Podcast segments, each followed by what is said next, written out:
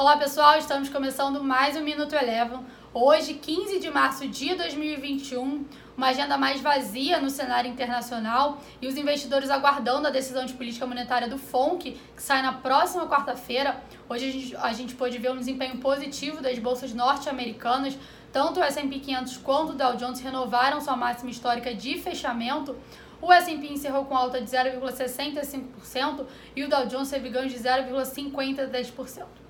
Aqui no Brasil, hoje foi dia de vencimento de opções sobre ações. A gente viu o Ibovespa oscilando entre leves altas e leves baixas. Acabou encerrando a sessão com valorização de 0,6%, acompanhando o desempenho das bolsas nos Estados Unidos.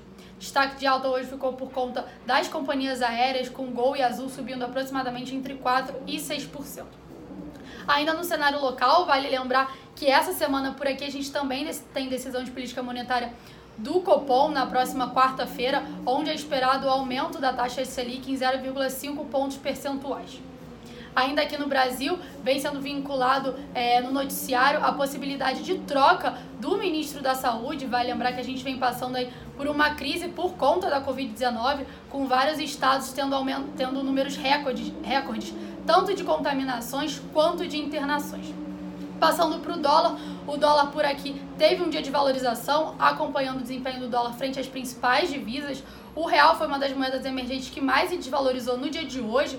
Por aqui, o dólar encerrou o dia com alta de 1,4%, cotada a R$ 5,64. O Minuto Eleven de hoje fica por aqui. Se você quiser ter acesso a mais conteúdos como esse, inscreva-se em nosso site www.elevafinancial.com e siga a Eleven também nas redes sociais. Eu sou a Jéssica Feitosa e eu te espero no próximo Minuto Eleven.